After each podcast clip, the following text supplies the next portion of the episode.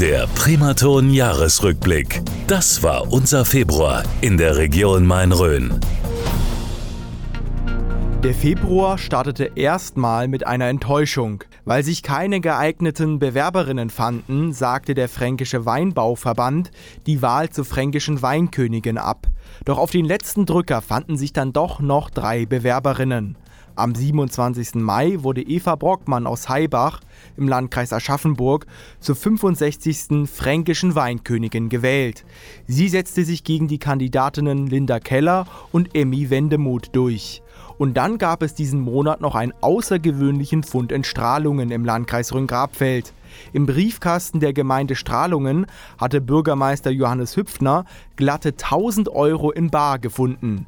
Wer das Geld in den Briefkasten geschmissen hat, ist bis heute unklar. Strahlungen investierte das Geld in den Gemeindespielplatz, ganz zur Freude der Kinder. Eine im wahrsten Sinne des Wortes Scheißnachricht gab es in Fuchsstadt im Landkreis Würzburg.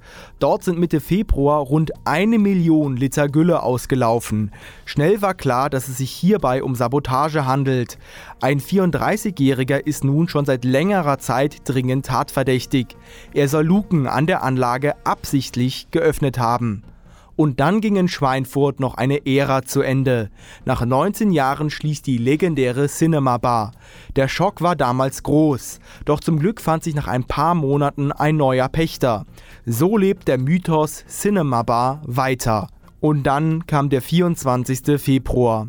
Der Tag, als russische Truppen in die Ukraine einmarschierten. Seither herrscht ein schrecklicher Krieg. Das einzig Positive, die Region Main-Rhön half den zahlreichen Kriegsflüchtlingen. So wurde beispielsweise Ostheim vor der Rhön zum Zentrum einer groß angelegten Rettungsaktion. Organisiert hat das der Landwirt Martin Ritter. Primaton hat damals mit ihm gesprochen, wie es zu der Aktion Ostheim hilft gekommen ist. Also wir haben gute Bekannte in der Ukraine. Das beruht auf, auf unsere geschäftlichen Beziehungen in der Landwirtschaft. Und da kam ein Hilferuf von, von meinem guten Freund Viktor Scherbatschuk. Wir sollen doch bitte seine Familien und die Angehörigen vom Betrieb oder auch von der Stadt ähm, an der Grenze abholen. Die müssen dringend flüchten. Und dann ging noch eine weitere Ära zu Ende im Februar. Der Urfranke Gerhard Eck aus Donnersdorf im Landkreis Schweinfurt gab sein Amt als Innenstaatssekretär ab. Sein Nachfolger wurde am 23. Februar Sandro Kirchner aus Bad Kissingen. Der Primaton Jahresrückblick. Das ist in der Region Main-Rhön passiert.